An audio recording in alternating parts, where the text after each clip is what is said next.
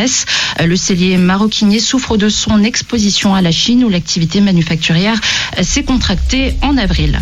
C'était Estelle Nguyen d'Investir pour RFI. Merci Estelle. Vous écoutez RFI, il est 16h10 en temps Radio G. 101.5 FM. My Family, 54 rue du Mile à Angers. Nouveau restaurant flexitarien de pizza et burger. Retrouve des plats colorés et funky qui te ressemblent. Que tu sois flexitarien, végétarien, végétalien ou rien de tout ça, pousse la porte du My Family pour découvrir un endroit familial, convivial et chaleureux. Retrouve-nous sur Facebook et Instagram pour ne rien louper de notre actu. My Family, 54 rue du Mail à Angers. 18h10, 19h, c'est Topette, la quotidienne de Radio G, présentée par Pierre Benoît. Nouvelle semaine d'agitation locale et culturelle sur le 101.5. Et ce soir, nous accueillons deux musées du Saumurois dans Topette. L'un est dans un château, celui de Montsoreau. Marie-Caroline Chaudruc, sa directrice, sera avec nous par téléphone dans une poignée de minutes. Et l'autre est dans les anciennes écuries d'un château, à Douai-la-Fontaine. Bonsoir Clément. Bonsoir. Clément, gérant et propriétaire du musée aux anciens commerces de Douai-la-Fontaine, donc du musée. Tu es gérant du musée, mais pas, enfin propriétaire du musée, mais pas de des collections, du moins pas toutes. Et c'est pour ça que tu es là ce soir, parce qu'il y a péril. Rapidement, qu'est-ce qui se passe, Clément, avec ta collection? Rapidement, donc euh, il y a une les collections originales appartiennent toujours à l'un des anciens propriétaires du musée qui souhaiterait que nous lui rachetions donc euh, sa part, ce qui permettrait donc de rassembler une bonne fois pour toutes l'ensemble des collections. Et il sera aussi question d'une cagnotte. On en parle dans quelques instants, Clément. Topette en direct ce soir sur la bande FM et sur le site internet et sur Instagram, c'est topette underscore radio underscore G. 18h10, 19h, Topette avec Pierre Benoît. Et puisqu'on va parler art contemporain dans quelques instants avec le château de Montsoreau, allons avec Camille au musée de la tapisserie contemporaine à Angers. Envie de partir en vadrouille? Viens, je t'emmène avec moi. Visiter le musée de la tapisserie contemporaine à Angers. Ce musée, situé face à la place Rochefoucauld, fait écho à la tapisserie de l'Apocalypse du château d'Angers, mais aussi au Champ du Monde, tapisserie des années 50-60 de Jean Lursa. À la base, nous y allions pour voir le 12e concours international des mini-textiles. Mais lors de la visite du musée en lui-même, l'abondance de tapisseries et de techniques différentes nous a fascinés. Certains sont plutôt représentatifs d'une réalité, on les comprend aisément et les œuvres ressemblent pratiquement à une peinture réaliste. D'autres sont bien plus abstraites. Ce sont les œuvres que je préfère. Laisser libre cours à son imagination et échanger avec ses proches sur leur possible signification est une activité très intéressante. Dans certaines salles, on a vraiment l'impression d'être dans un musée d'art contemporain, entouré d'œuvres peintes. Il est difficile de s'imaginer les heures de tissage nécessaires à ces réalisations. Au fond d'une salle, petits et grands peuvent même s'essayer à l'art de tapisser. Des métiers à tisser sont à disposition avec fil et explications. En haut d'escalier, nous arrivons à l'exposition temporaire. Ne dit-on pas tout ce qui est petit et mignon? Eh bien là, on est dans du miniature. Et il y en a pour tous les goûts du quotidien, des animaux ou des choses bien plus compliquées à comprendre. Si je devais choisir deux coups de cœur, ce serait une maison miniature à la Tim Burton d'étranges pattes d'araignée et un repas typique, steak, haricots verts, tellement ancré dans la réalité. Les œuvres venant du monde entier fourmillent de détails. Bon, allez, on va voter pour notre petit préféré, puis on redescend. Avant de partir, un petit tour dans la boutique, des livres sur l'art de tisser, des DIY à faire à la maison, de jolies broches, des jeux pour enfants. Il y en a pour tous les goûts. Pas encore rassasié Sache que la tapisserie Le Chant du Monde de Jean Lursa est juste à côté. Et il est compris dans ton billet d'entrée. Celle-ci nous replonge dans les années 50 et les grands événements de cette époque. Mais ça, on en reparle dans un autre épisode. Et nous, on se retrouve très vite pour de nouvelles explorations angevines. Bisous Bisous Camille, tous les lundis dans Topette, l'Anjou avec Camille, à retrouver dans l'onglet Podcast Plus du site internet de la radio et direction maintenant le musée d'art contemporain de Montsoreau et ça se passe, comme je l'ai dit tout à l'heure, dans un château. L'invité de Topette sur Radio G. Mar euh, pardon, excusez-moi, Marie-Caroline Chaudruc par téléphone avec nous, bonsoir. Bonsoir. Vous allez bien, la, li- la liaison est bonne? La liaison est excellente. Eh ben super, on vous entend aussi, Clément, tu entends notre invité? C'est bon, ça marche. Vous êtes la directrice du château musée d'art contemporain de Montsoreau et devinez quoi, c'est à Montsoreau évidemment. Euh, nous allons parler Art Language jusqu'au 30 juin, de l'exposition photo Patrick Tosani jusqu'au 7 juillet et le 14 mai, la nuit des musées avec peut-être peut-être un DJ set. Euh, voilà de quoi on parle ensemble dans Topette ce soir. Marie-Caroline, je vous propose de parler de tout ça, de tous ces événements de manière chronologique. Ce sera peut-être plus simple pour nos auditeurs, auditrices. Euh, mais avant ça, on va peut-être euh, rappeler ce que c'est le musée d'art contemporain de Montsoreau et où est-ce qu'il est Marie-Caroline? Oui, alors où est-ce qu'il est Le musée d'art contemporain de Montsoreau, il est à Montsoreau. Il est donc c'est un musée d'art contemporain qui est installé dans un dans un château de la Loire, euh, emblématique puisque c'est le le premier château de, style Renaissance en France. Donc c'est un c'est un lieu d'avant-garde euh, architectural qui a été construit en 1450, qui déjà lors de sa construction était, euh, je dois dire, un, signal euh, pour euh, pour le monde entier et qui donc est un lieu de création, d'innovation et qui le demeure encore aujourd'hui puisque nous exposons donc des artistes de notre époque, des artistes contemporains à l'intérieur des salles du, du château. Donc ça veut dire qu'aujourd'hui, en fait, le, le musée revient à, à, ses fondements, à ce qui a l'art qui l'a vu euh, naître euh, d'une certaine façon? Oui, tout à fait. Bah, c'est une manière, en fait, euh, de, effectivement, de, de, de s'inscrire dans la continuité de l'histoire de ce lieu, qui est, euh, voilà, un lieu d'avant-garde architecturale, une source d'inspiration pour les artistes, notamment au 19e siècle. Euh, le plus connu d'entre eux étant euh, Alexandre Dumas, avec La Dame de Montsoreau, ce fameux roman que tout le monde a lu, ou, alors euh, que tout le monde connaît grâce aux fameux téléfilms qui, euh, qui ont été diffusés à la télévision euh, pendant de nombreuses années. Et puis Rodin, Turner, Flaubert, tous ces artistes qui ont trouvé euh, une source d'inspiration ici à Montsoreau au château. Donc c'est déjà un, un, haut lieu de la culture, on va dire, euh, de la culture et de l'art. Euh, Montsoreau, pour, euh, pour se donner à voir, du coup, ça, ça ressemble à quoi? C'est un grand château C'est un petit château euh, À quoi il ressemble Où est-ce qu'il est implanté par un... Il est près de la Loire, je crois, Marie-Caroline? Alors Montsoreau, en fait, c'est le seul château de la Loire qui est construit dans le lit de la Loire. Donc il n'est pas près de la Loire, il est carrément dans le lit du fleuve, en fait. Sur une île? Qui est euh, assez Non? exceptionnel, oui. il, il est sur une île, c'est ça?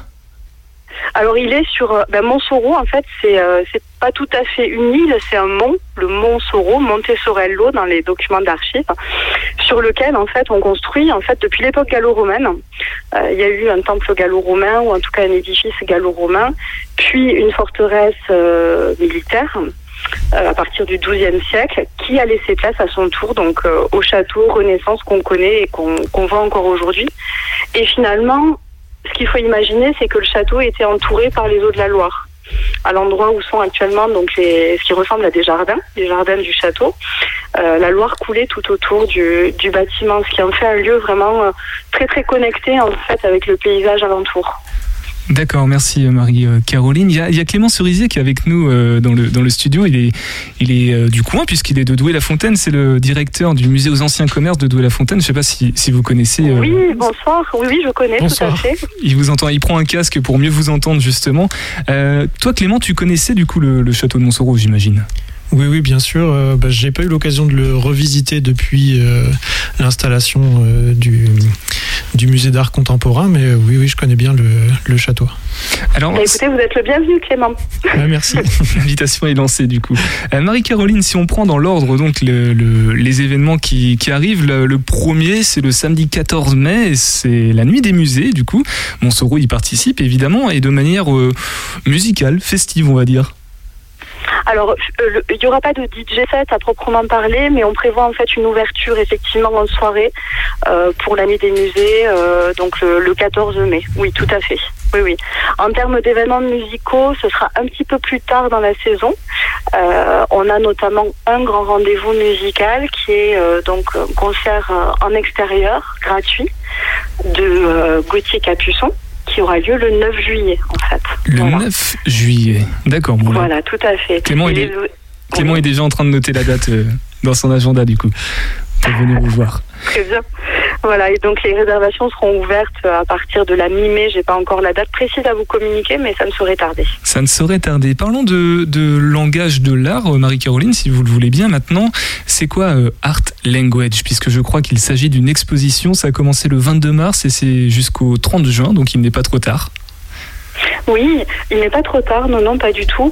Art and Language, c'est le nom d'un collectif d'artistes. Donc c'est un groupe d'artistes qui s'est fédéré à la fin des années 60, qui a fondé un collectif qui continue encore aujourd'hui. Et ce collectif est important, il a marqué l'histoire de l'art parce qu'en fait il a été à l'origine d'un mouvement artistique nouveau euh, qui s'appelle l'art conceptuel. Voilà, donc euh, il y a ces, découpages dans l'histoire de l'art euh, avec donc des, grands mouvements artistiques qu'on euh, qu'on essaye de, définir un petit peu. Et là, effectivement, Art Language a été a été voilà un groupe d'artistes qui a été précurseur dans l'apparition de ce mouvement artistique, qui est un petit peu à la charnière en fait entre l'art moderne et ce qu'on appelle l'art contemporain. Donc c'est un point de bascule, si vous voulez, Art Language, c'est comme ça qu'il faut le voir. C'est une remise en question de, du statut de l'œuvre d'art du statut de, l'artiste aussi. Et c'est ce que l'exposition euh, montre actuellement. C'est une exposition qui est réalisée à partir de la collection du musée, la collection Philippe Méaille, et qui essaye de mettre en lumière euh, la manière dont Art and Language s'est très tôt intéressé à ce nouveau langage qui était le langage numérique. Marie-Caroline, vous avez euh, parlé d'art contemporain et d'art moderne. Alors, euh, les, nos auditeurs auditrices viennent un petit peu de tout horizon. Euh, je sais qu'il y a le musée de Fontevraud, je crois, à côté, qui, lui, concerne l'art moderne. Est-ce qu'on peut avoir des précisions sur la distinction entre les deux? Alors, je suis pas spécialiste. Euh, non, mais dans les grandes lignes. de l'art. Dans les grandes lignes, il y a, euh, il y a, euh, il y a deux écoles en fait. Il y a une école qui effectivement fait commencer l'art contemporain après après guerre, et une école aussi qui le fait commencer effectivement avec l'art conceptuel. Voilà. Vous savez, les historiens ne sont jamais forcément toujours d'accord, mais c'est à peu près les, les deux manières qu'on peut avoir de d'aborder les choses. Et effectivement, comme vous le disiez, c'est intéressant de, de, visiter. Et le musée d'art moderne de l'abbaye de, de, Fontevraud avec la collection Kleinman et le, château de Montsoreau, musée d'art contemporain avec la collection Philippe Méaille parce que ce sont finalement deux collections, deux regards de collectionneurs euh, et sur l'art moderne et sur l'art contemporain qui sont deux périodes complémentaires de, de l'histoire de l'art. Et en plus, c'est pas très loin l'un de l'autre, hein. du coup c'est assez proche finalement, géographiquement parlant. Oh oui, c'est à deux kilomètres hein. et puis historiquement c'est Gauthier Premier de Montsoreau, qui a, donné les terres à Robert d'Arbrissel pour qu'il fonde l'abbaye. Robert d'Arbrissel, le fameux, qui a aussi fondé, je crois, ou un de ses disciples, une abbaye euh, du côté du Segrin, mais ça c'est une autre histoire. Euh, art and Language, du coup, est-ce qu'il y a un lien euh, avec le château de Montsoreau Est-ce qu'il y a, y a comme ça une ADN qui est partagée ou pourquoi finalement Art and Language à Montsoreau alors Art and Language à Montsoreau parce que la collection permanente du musée, donc qui est la collection Philippe Méaille, est une collection essentiellement tournée vers ce collectif d'artistes. Euh, comme vous le savez, donc le, château euh, de Montsoreau, musée d'art contemporain, a été fondé en 2016 par euh, Philippe Méaille, donc qui est à la fois collectionneur et, et mécène, euh, et il a présenté donc sa collection dans le musée, qui est composée d'œuvres de ce collectif d'artistes désormais historique qui s'appelle Art and Language. Et il y a aussi une exposition photo de Patrick Tosani, j'espère bien prononcer le nom, jusqu'au 7 juillet. Alors est-ce qu'elle a commencé cette exposition ou pas, Marie-Caroline? Excusez-moi, est-ce qu'elle a commencé cette exposition? Oui, l'exposition photo de, de, Patrick Tosani. Alors non, elle commence le 7 juillet. ah oui, c'est à partir du 7 juillet, voilà, c'est ça. Euh, elle commencera le 7 juillet et puis se poursuivra jusqu'au mois de, novembre. Euh, donc, euh, elle sera donc présentée au dernier étage du, du musée, qui est traditionnellement consacré aux expositions temporaires. Euh, et voilà, Patrick Tosani, en fait, euh, il est né euh, donc au milieu des années 50. c'est un, un, photographe et plasticien français qui a enseigné pendant longtemps à l'École nationale supérieure des beaux-arts de Paris. Et c'est un de nos grands photographes français actuels. Donc on est très très fiers de présenter son travail. voilà, ça va être, je pense, une, une exposition remarquable. Et, et juste après l'exposition Patrick donc nous aurons une exposition euh, consacrée à, qui s'intitule Fou de Proust, euh, qui commencera le 18 novembre, euh, qui est la date à laquelle donc Marcel Proust est, mort. Et là, c'est une exposition collective d'artistes contemporains qui se positionne sur cette grande question qui est de savoir en quoi Marcel Proust est aujourd'hui contemporain. Bon, Marie-Caroline, euh, si, si, je comprends bien, en fait, c'est à découvrir tout ça. Le musée, euh, le château musée euh, d'art contemporain de Montsoreau, le mieux, c'est d'aller le voir. Finalement, si on veut bien se rendre compte de ces expositions. Alors, on peut en parler, mais le mieux, c'est effectivement d'aller le voir, oui. Voilà. Sûr. Et eh ben justement, en termes d'informations pratiques, comment on, comment on peut suivre vos actualités, comment on peut vous découvrir aussi, puisque j'imagine qu'on peut aussi visiter le château. Bien sûr. Alors le mieux c'est de c'est notre site internet www.château-montsoreau.com. On est également sur Facebook, sur Twitter, sur Instagram, hashtag Château de Montsoreau. Et, puis euh, c'est déjà pas mal. C'est déjà, pas mal. Est-ce qu'on a fait tout le tour, euh, Marie-Caroline Chaudruc, ou il y a encore euh, quelque chose que vous aimeriez préciser par rapport à Art and par exemple, qui est toujours en cours? Euh, écoutez, euh, l'exposition euh, effectivement est toujours en cours. Non, j'ai rien de plus à vous dire, si ce n'est qu'il y a également voilà des événements ponctuels qui peuvent qui peuvent apparaître au cours de l'été, comme des cours de yoga dans les salles du musée. Enfin voilà, il faut se tenir au courant sur notre site. Il y a beaucoup de beaucoup de rendez-vous qui sont qui sont organisés en plus de ce que je viens de, de décrire. Page Facebook et Instagram également. On mettra tout ça en lien du, de la description de notre podcast. Merci beaucoup, Marine-Caroline Chaudruc. Du coup, je rappelle que vous êtes directrice du château de, de Montsoreau, musée d'art contemporain à Montsoreau. Merci beaucoup d'être passé sur le 100.5 FM et puis bah, n'hésitez pas à, à repasser à l'occasion. Merci beaucoup. Merci, au revoir.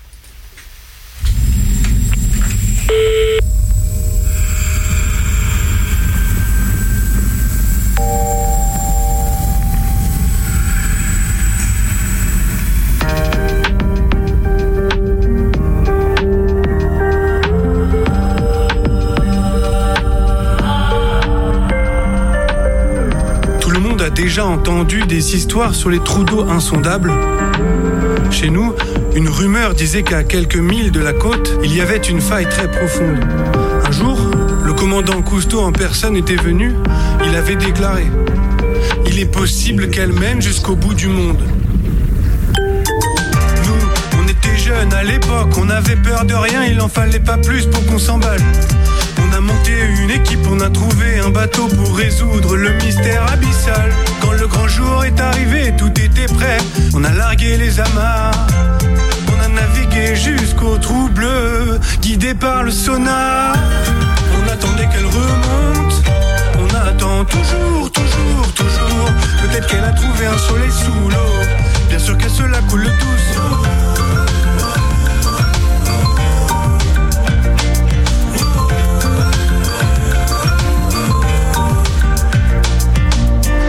De nous serait désigné au dé pour la plongée.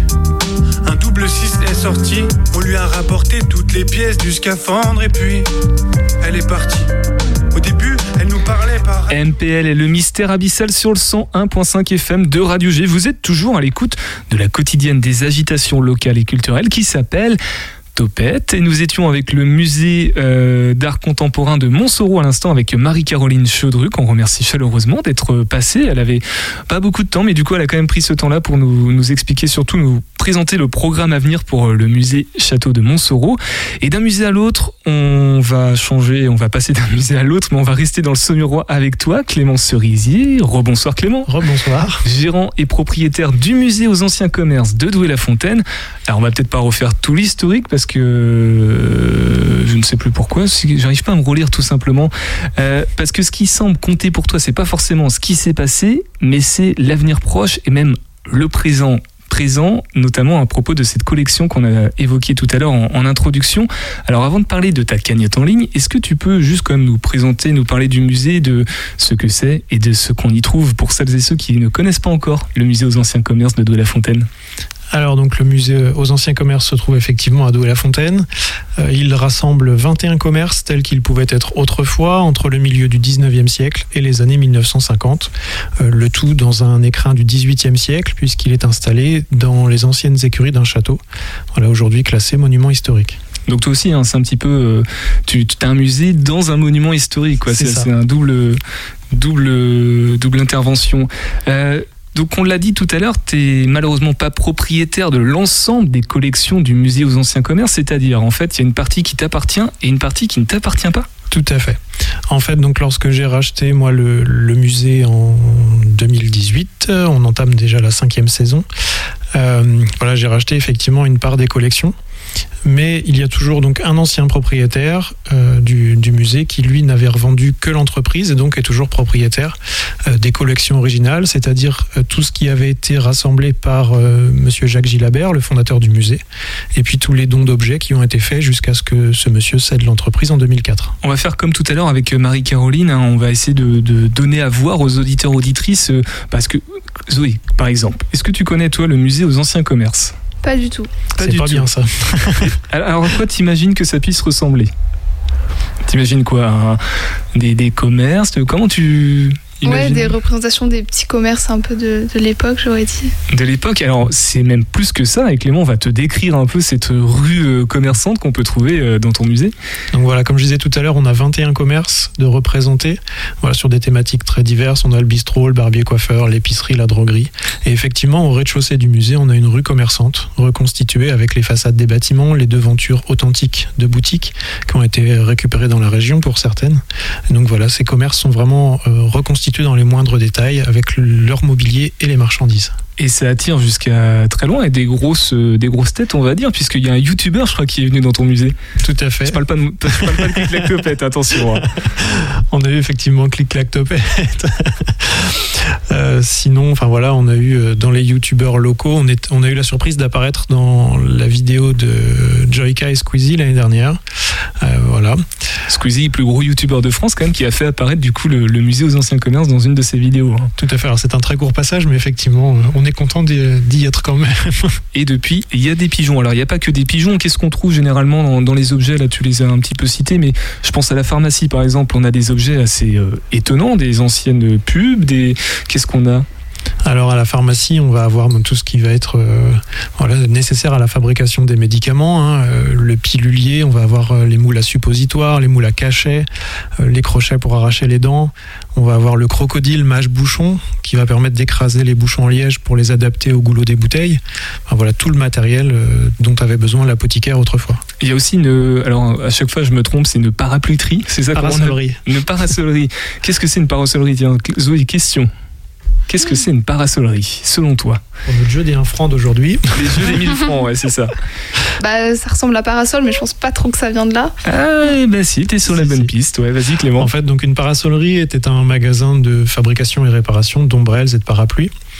Euh, et en plus, bah, voilà, cette euh, parasolerie était située à Angers, rue Saint-Aubin rue Saint-Aubin. Je cherche en même temps parce qu'il y a Bruno sur le chat du site internet euh, sur lequel je vous encourage à aller nous, parler, nous écrire, qui m'indique qu'il y a un Graal qui concerne Proust en une minute. Bah, je vous propose de l'écouter, puis on vient après avec toi, euh, juste après euh, Clément.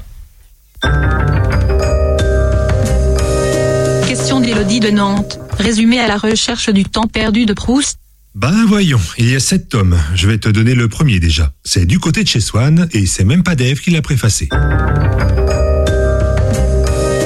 C'est l'histoire d'un gars qui se souvient des chambres où il dort. Par exemple, chez sa grande tante, voisine de la famille Swan, d'où le titre. Il se rappelle qu'il se tapait des crises d'angoisse loin de sa mère. Faut dire qu'elle faisait des madeleines super bonnes. Rien qu'en de manger, ça lui rappelait son enfance. Il adore visiter la région avec sa famille. Il nous en fait profiter longuement, très longuement. Pendant ce temps, le voisin, le fameux Swan, est fou amoureux. Ça le torture grave. Il suit la fille partout. Et quand il se fait virer du cercle d'amis de sa belle, il a des pensées suicidaires. Tout ça pour une fille. C'est con, il le dit lui-même. Bon, sinon, le narrateur continue des rêveries dans sa chambre. Euh, il aimerait voyager dans plein de villes au nom évocateur, mais bon, il a le Covid ou un truc comme ça et il est bloqué à Paris. Ça ne l'empêche pas de tomber amoureux de Swann, la fille du fameux voisin qu'il va recroiser dans la capitale. Voilà, tu as toute l'histoire du livre du côté de chez Swann de Proust. Tu deviné, l'intérêt, c'est pas l'histoire, mais le style. Après, euh, on aime ou on n'aime pas.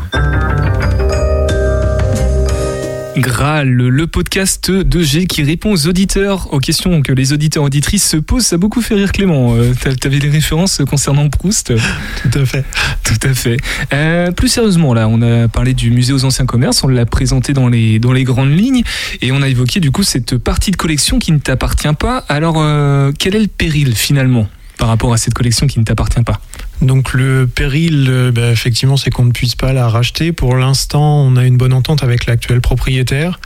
Euh, malheureusement, voilà. euh, c'est un peu délicat à dire, mais ce monsieur a un certain âge. Si jamais il devait lui arriver quelque chose, pas sûr qu'on ait cette même entente avec ses héritiers. Le but étant effectivement de pouvoir rassembler l'ensemble des collections et puis euh, de pouvoir ensuite, euh, bah, voilà, il y a un énorme travail d'inventaire à faire là-dessus pour qu'on puisse les connaître le mieux possible, éventuellement faire restaurer des pièces et surtout le but ultime serait de faire classer l'ensemble. Et quand tu parles de collection de pièces, tu as une idée de combien d'objets Ce sont des petits objets, des tableaux, des, des voitures par exemple Des voitures anciennes? Alors on n'a pas dans les choses les plus volumineuses qu'il va y avoir euh, concernant donc ces collections, ça va être principalement le mobilier des boutiques, Euh, ça va être la carriole Kaifa qui est dans le hall du musée par exemple. Après, il n'y a pas de. Le souci qu'il y a, c'est que depuis la création du musée, il n'y a jamais vraiment eu d'inventaire complet de fait. Euh, donc il y a probablement des dizaines, voire des centaines de milliers d'objets à l'intérieur du musée. A la voiture ancienne qui vient de klaxonner là. Donc oui, il y a beaucoup d'objets en fait, il y a des choses, ça se trouve, tu, tu ne sais pas qu'elles sont là quoi. Voilà, moi j'en découvre à chaque fois que euh, je vais dans les réserves ou euh, quand on fait un peu le ménage dans les boutiques, on ouvre le tiroir des- d'un meuble et hop, on, on trouve des choses. Clément, je sais pas si c'est confidentiel, si on peut euh, donner le, le chiffre, la somme que représente la- l'achat de cette collection. Alors c'est pas confidentiel, il n'y a pas de secret là-dedans. Le- le- L'actuel propriétaire nous en demande 100 000 euros. 100 000 euros. Ah oui, c'est- ça représente quand même un. Donc c'est évidemment un- un- une somme que le, le musée peut pas forcément acquérir de lui-même, en tout cas. euh, Là actuellement, surtout au sortir de deux années euh, difficiles liées au Covid, euh, puisqu'on parle de somme, donc la banque est prête quand même à jouer le jeu et à nous financer 80 000 euros. Actuellement, moi j'ai 10 000 euros de côté et donc il manque toujours 10 000 pour boucler le- l'ensemble. Donc ça, c'est l'objectif à atteindre, 10 000 euros. Tout à fait. Et c'est là qu'on peut intervenir. Comment on fait pour euh, t'aider? Alors je sais pas s'il y en a qui parmi qui nous écoutent euh, connaissent le musée aux anciens commerces de Douai-la-Fontaine, mais euh, ceux qui veulent te filer un coup de main, comment ils font? Alors, donc la campagne de financement participatif a été mise en ligne il y a une bonne semaine maintenant sur la plateforme d'Artagnan, qui est spécialisée dans justement la sauvegarde de, de monuments historiques ou de, enfin voilà, tout ce qui va être euh, lié au patrimoine et à la culture. Euh, donc, on a une campagne sur cette plateforme qui s'appelle Sauvons les collections du musée aux anciens commerces. Euh, vous pouvez la retrouver facilement donc directement sur cette plateforme. Autrement, vous trouverez de nombreux liens vers cette campagne sur notre site internet et nos différents réseaux sociaux. et dans la description du podcast de cette émission si vous n'êtes pas en train de l'écouter en direct. Quelle échéance pour la cagnotte? Je crois que c'est assez rapide finalement, ça doit être 30 jours, un truc comme ça? Tout à fait. Alors j'ai choisi, on va dire, l'option longue. Euh, donc c'était un mois et demi. La campagne se terminera le 5 juin. Le 5 juin, ouais, donc quasiment à peine plus d'un mois finalement. Et pour le rachat de la collection, tu as jusqu'à quand Clément? Alors donc la date qui a été euh, qui nous est proposée par l'actuel propriétaire euh, pour euh, bénéficier d'une petite ristourne entre guillemets, ce serait le 31 juillet. 31 juillet, donc ça reste quand même assez court. C'est assez court, ouais. C'est une année plutôt euh, à suspense, on va dire, pour toi. On, va, on espère que ça va bien se passer et on va supposer que tu parviennes du coup à racheter euh, l'ensemble de la collection. C'est quoi l'avenir ensuite? Est-ce que tu vas chercher à, à éviter que ce genre de situation ne se reproduise ou essayer de diversifier tes moyens de, au-delà des billets de, de visiteurs, essayer de proposer des événements ou des choses comme ça pour euh, garantir justement euh, ce genre de, de prochaines situations euh, hypothétiques? Donc le, le musée se développe normalement. Donc euh, voilà, à part ce souci de collection, voilà, je touche du bois. La table est en bois, c'est bon. Voilà, l'avenir s'annonce plutôt bon pour le pour le musée si cette euh, voilà si cette collecte arrive à son terme, euh, puisque le musée se développe depuis cinq ans, on augmente progressivement la fréquentation et puis hors Covid bien sûr. Et puis donc à partir de cette année, on reprend nos programmations d'événements tout au long de l'année. Donc voilà ce qui, ce qui intéresse pas mal les gens et leur permet de découvrir le musée sous un autre angle. Oui, et je vous encourage vivement à aller le découvrir, ce musée. D'ailleurs, il y a une vidéo qui doit traîner sur YouTube, même plusieurs, euh, qui permettent de s'immerger, de, de le voir de l'intérieur, mais pas en totalité, pour euh, quand même être surpris euh, en allant voir le musée aux anciens commerces de Douai-la-Fontaine. Autre chose à dire, Clément, ou pas, par rapport à, à cette cagnotte euh, et cette collection? Euh, bah, par rapport aux collections, bah, voilà, c'est vraiment. euh, Enfin, le, souci qui va se poser, c'est qu'effectivement, les, collections qui sont concernées, ce sont vraiment les collections originales du musée. Euh, comme je le disais tout à l'heure, ce sera principalement le mobilier des boutiques. Et si jamais euh, ces collections devaient partir, bah, voilà, les boutiques se retrouveraient en grande partie vidées. Il ne resterait plus guère que euh, les objets quoi, qui nous ont été donnés depuis 2004. Clément, tu restes avec nous. On va faire un, un petit détour dans le Chau- Choletais, cette fois-là, avec un grand monsieur, un incontournable du paysage angevin. Topette avec Pierre Benoît sur Radio G. Il est avec nous par téléphone. Pas la peine d'écrire un script ou euh, de préparer les questions à l'avance, puisque de toute manière, il fait tout voler en éclats et le sublime d'improvisation Calixte de Nigremont pour ses 25 ans. Bonjour, monseigneur. Mais bonjour, donc ça veut dire que vous n'avez prévu aucune question à me poser. Non, Cette voilà. interview va être très courte, évidemment. Je vais essayer d'avoir autant de talent que vous. Bonne Merci beaucoup. journée. Au revoir. Voilà, c'est pour ça que j'ai rien écrit. Euh, 2022 moins 1997, ça fait pile 25 ans. C'était le 29 mars 1997. Calixte de Nigremont naissait. Et aujourd'hui, bon, on pourrait pas trop s'en passer. hein. Alors, j'aimerais bien que j'aimerais bien que vous, vous puissiez dire effectivement qu'Alix de Nigromont naissait. Mais le fait est qu'Alix de Nigromont- était né depuis déjà quelques temps, mais qu'il faisait sa première apparition sur une scène publique avec le costume que chacun lui connaît et les fonctions que chacun euh, connaît également. Voilà. Hmm, déjà un premier mystère. Ça veut dire que Calixte de Nigremont existait, mais depuis longtemps avant? C'est-à-dire qu'Alix de Nigromont n'a pas 25 ans, si c'est la question que vous êtes en train de Voilà, poser. c'est la question. Je le confirme. Oui, non, alors, mais bien sûr que j'existais avant, je suis beaucoup plus âgé que ça. Après, le personnage tel que vous le connaissez est effectivement apparu pour la première fois en public euh, à cette occasion. Enfin, à l'occasion d'ailleurs qu'il faut préciser, c'était dans une soirée de variété organisée euh, dans euh, la salle des fêtes de Mortagne-sur-Sèvre, c'est-à-dire en frontière en juillet. Vous voyez, Mortagne-sur-Sèvre, on est au-delà de la Sèvre, donc on a quitté l'Anjou, on est en Vendée. Voilà. Et on m'avait demandé de venir présenter cette soirée parce que dans une vie antérieure, j'avais l'opportunité de présenter des soirées dans une tenue différente euh, à Cholet, dans le cadre des activités qui étaient miennes à cette occasion, c'est-à-dire euh, directeur du service jeunesse de la ville de Cholet et créateur et organisateur du festival d'été Cigale. Euh, bref, euh, on m'a demandé de venir présenter cette soirée-là et c'est comme ça que je suis apparu en public pour la première fois avec ce costume et cette fonction que vous connaissez. Et finalement, pourquoi ça marque l'acte de naissance de Calixte de Nigremont comme on le connaît hein, On parle bien du personnage, évidemment. Euh, pourquoi, pourquoi d'un coup ça a changé d'être monté sur scène et que ça, ça a fixé le personnage pour de bon qui a aujourd'hui 25 ans? Ben, parce qu'avant je le faisais pas. En fait, avant je le faisais dans le cadre des activités donc euh, qui étaient les miennes au service jeunesse. Euh, comme je quand je présentais des des, des, des, concerts, j'apparaissais sur scène, mais euh, ça n'était pas ma fonction. Là, c'est devenu ma fonction et c'est devenu ma fonction. euh, Alors euh, ben, alors c'est un peu prématuré de dire qu'à partir du 29 mars 97, ça a été mon métier, mais ça l'est devenu très vite après puisque euh, je crois qu'une semaine ou 15 jours plus tard, je présentais euh, alors pour le coup professionnellement puisque j'ai été rémunéré pour le faire euh, une soirée c'était le, festival des Arlequins à Cholet. Euh, donc euh, la même année c'est ça 97 euh, en avril 97 depuis avril 97 et du du coup et depuis cette période là ça n'a plus arrêté. Donc ça a été finalement très vite. À partir du 29 mars, tout s'est enchaîné euh, rapidement. Ça s'est même tellement enfin tellement enchaîné que en fait euh, pour détailler l'histoire euh, après cette, cette, cette, cette tentative Cholet dans le cadre des Arlequins, j'ai envoyé des plaquettes que j'avais euh, fait photocopier, euh, que j'ai envoyé à tous les festivals de rue.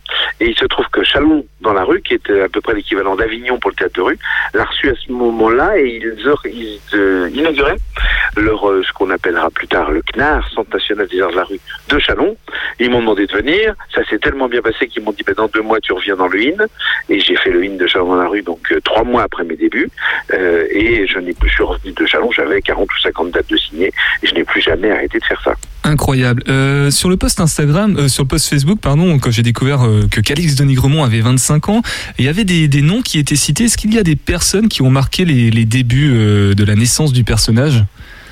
Alors évidemment, il y a d'abord le, le théâtre de l'Équinoxe, qui est la compagnie euh, choltaise, euh, qui, qui à l'époque était la seule professionnelle euh, de Cholet. La seule troupe de théâtre professionnel. Et bien d'autres sont ont rejoint le Choletais après dans la foulée, mais, mais à cette époque-là, il y avait le théâtre de l'Équinoxe. Et, et dans le cadre des activités justement qui étaient les miennes au sein de au sein de du service jeunesse, ils m'avaient repéré, je les avais repérés aussi, et c'est eux qui m'ont incité euh, à, à créer ce personnage-là.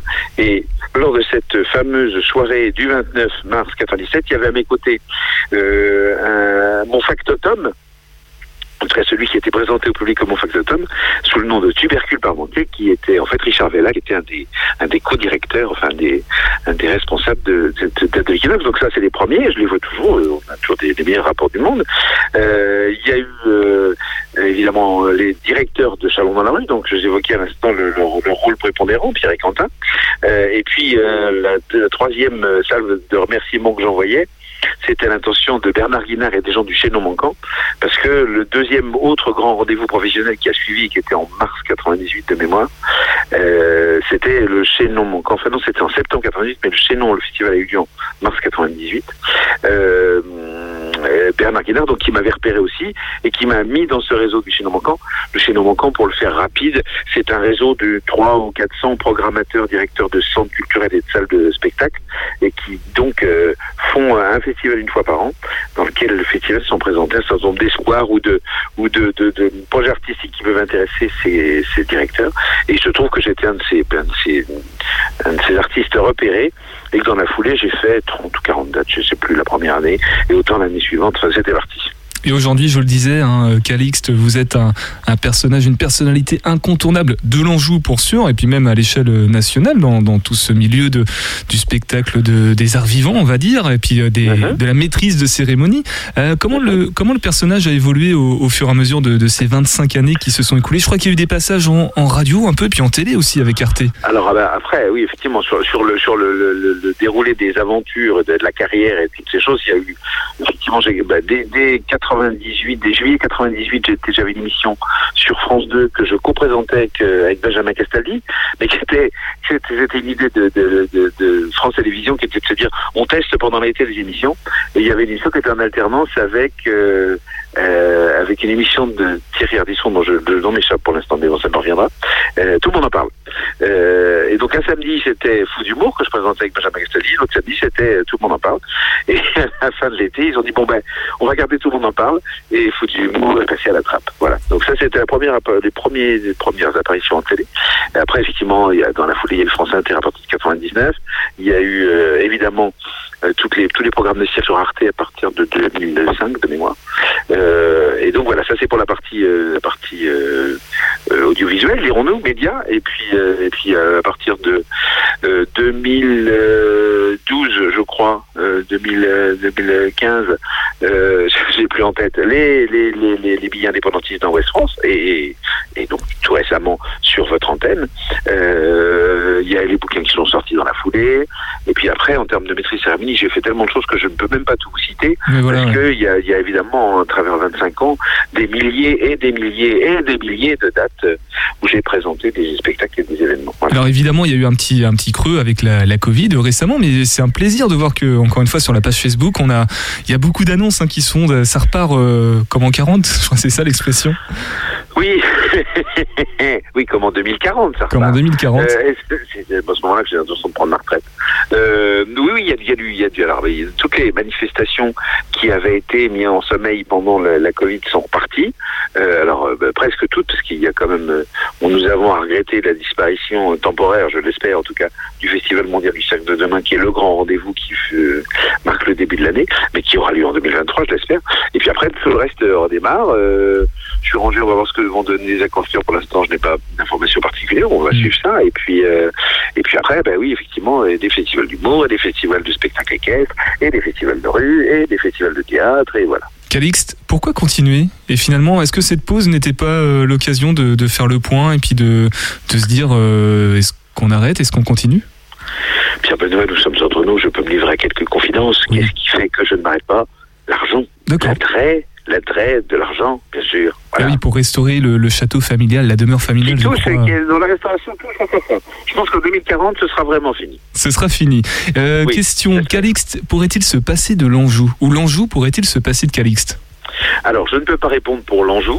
Euh, Pour moi, euh, non, parce que j'ai eu plusieurs fois l'opportunité de choisir de vivre euh, à Paris, parce que c'est quand même dans nos métiers, c'est à peu près là que euh, tout, beaucoup de choses se passent, à défaut de tout, et que je n'ai jamais pu m'y résoudre, et que je suis toujours en Anjou. Je n'ai pas l'intention de quitter ce petit paradis déposé sur les bords de la Loire, qui est notre Anjou, qui sera bientôt libéré. Qui sera bientôt libéré. Oui, apparemment, les, les, les rédactions nous annoncent que ça devrait être incessamment sous peu. C'est vraiment une question de jour, peut-être même d'heure. Une des dernières questions, enfin c'est une double question, est-ce qu'il y a des, regrets, des déceptions euh, pendant ces, ces 25 ans?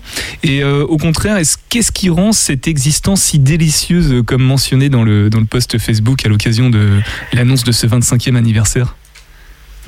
Alors, des, re- des regrets. Alors, non, parce que, en fait, il se trouve que les grandes aventures qu'il m'a été donné de présenter, je d'abord, je ne les ai pas choisies, et, parfois même, j'ignorais qu'elles existaient.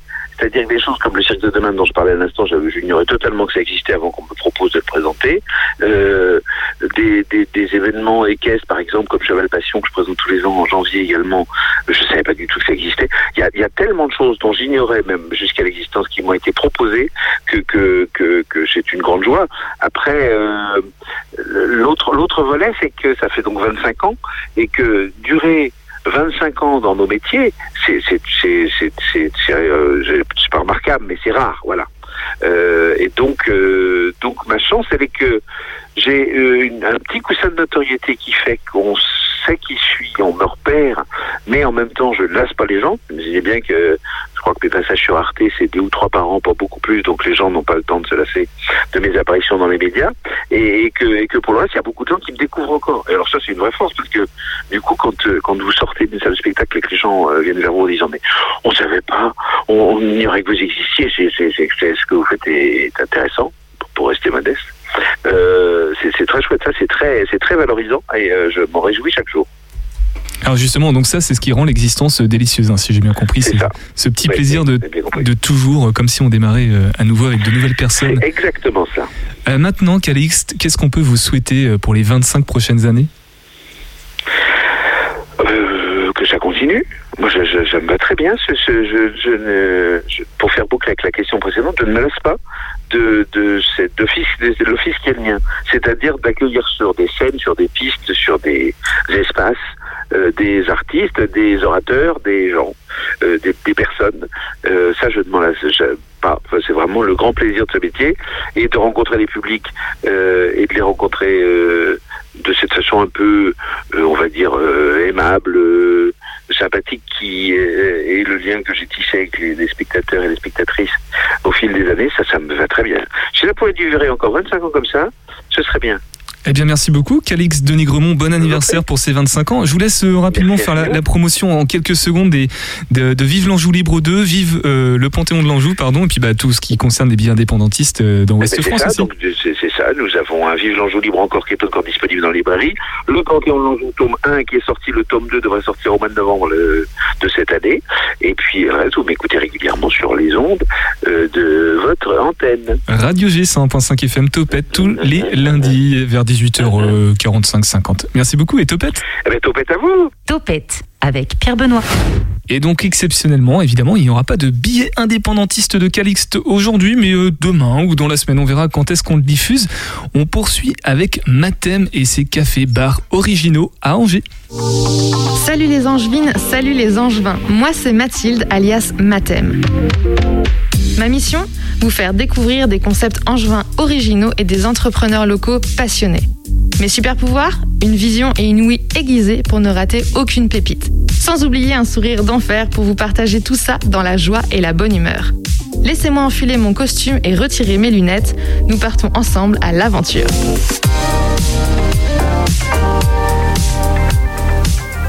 Que ce soit pour faire une pause ou pour y travailler, je vous présente aujourd'hui trois cafés-bars au concept original.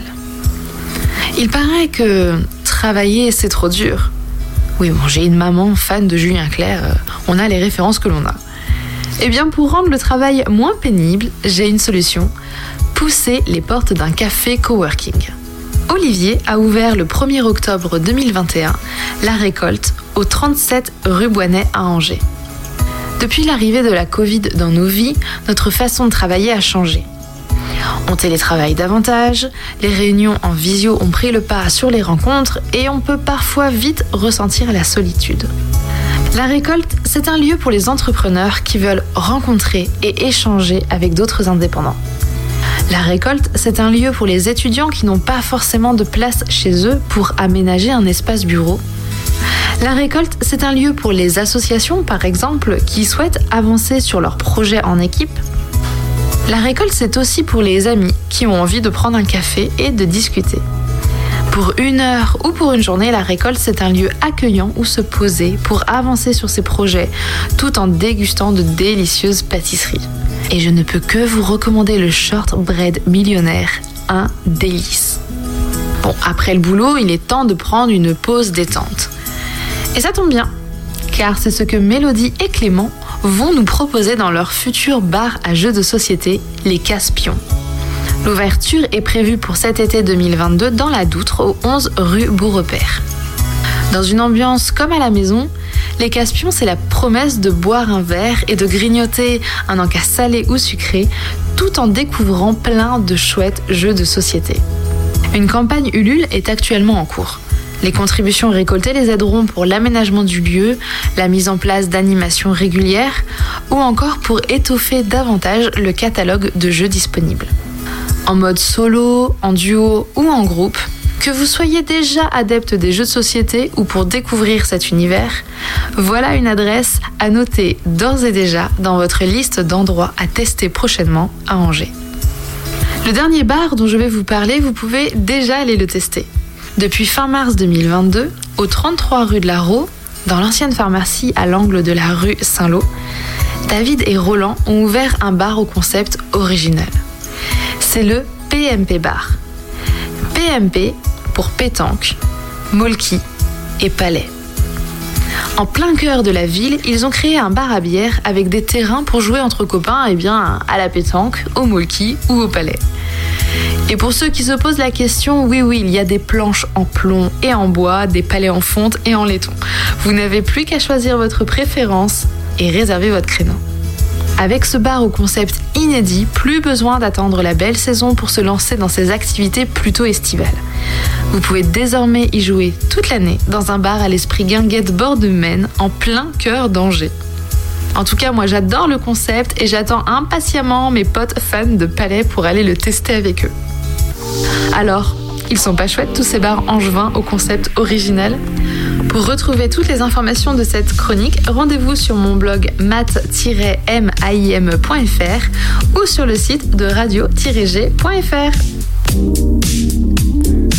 Ah bah dis donc, ma thème m'a coupé l'herbe sur le pied. J'ai même plus l'occasion du coup d'annoncer euh, où la retrouver. Non, sinon c'est dans l'onglet podcast plus du site internet de la radio. Clément Cerisier qui va conclure avec nous euh, cette émission. Clément Cerisier qui, je le rappelle, gérant propriétaire du musée aux anciens commerces en péril car une moitié de la collection pourrait euh, partir avant la fin de juillet si rien n'est fait. Clément. Tout à fait. Il faut une petite cagnotte, hein, c'est ça pour. Oui, la, cagnotte est toujours en, cours. Euh, donc actuellement, euh, voilà, j'en profite pour remercier les premiers donateurs qui nous ont permis d'ores et déjà de rassembler 800 euros. Euh, il reste une bonne trentaine de jours avant la fin de la cagnotte le 5 juin. Voilà, et on ne l'a pas dit, mais en contrepartie, il y a des contreparties, hein, des, Tout à fait, en fonction donc de, la somme que vous donnez, donc des petits goodies du musée, il y a des entrées gratuites, des invitations pour différents événements. Et je refais ma pub. Si vous voulez découvrir le musée aux anciens commerces, alors allez-y, c'est le mieux. Et si jamais vous voulez avoir un avant-goût, rendez-vous sur la chaîne YouTube de Click Clack Topette pour avoir euh, cette petite euh, balade, on va dire, euh, Clément Tout à fait, une, balade dans cette rue reconstituée. Et si vous avez des problèmes de chaussures, il y a même une cordonnerie 19e avec tout ce qu'il faut. Topette, c'est fini. Clément, j'espère sincèrement que tu parviendras à atteindre ton objectif de cagnotte. Merci d'être resté sur le 101.5 FM. Restez-y si vous aimez la musique rock au sens large, hein, selon Fred, car ça dégouline dans le cornet maintenant sur Radio G.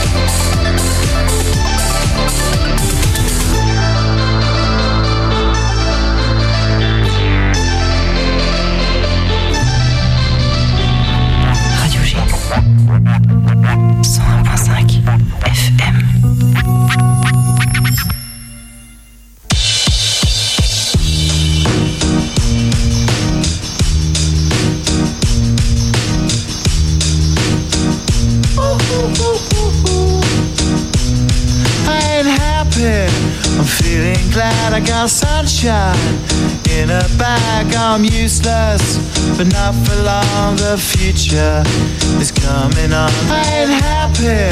I'm feeling glad I got sunshine in a bag. I'm useless, but not for long. The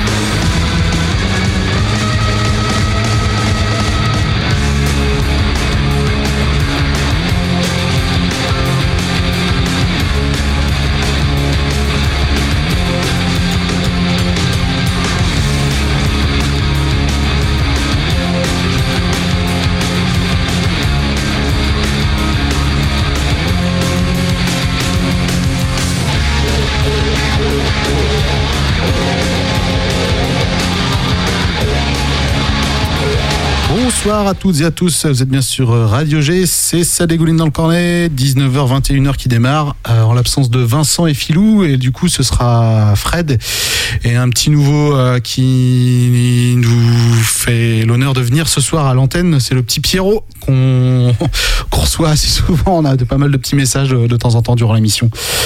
Donc euh, vous ne connaissez pas sa voix, mais vous allez la connaître ce soir. Bonsoir à tous. Voilà, fais pas ton timide Pierrot. Ça va bien se passer, je te rassure. Je n'en doute pas une seconde, Fred. Euh, du coup, on démarre avec Petri Shore. Euh...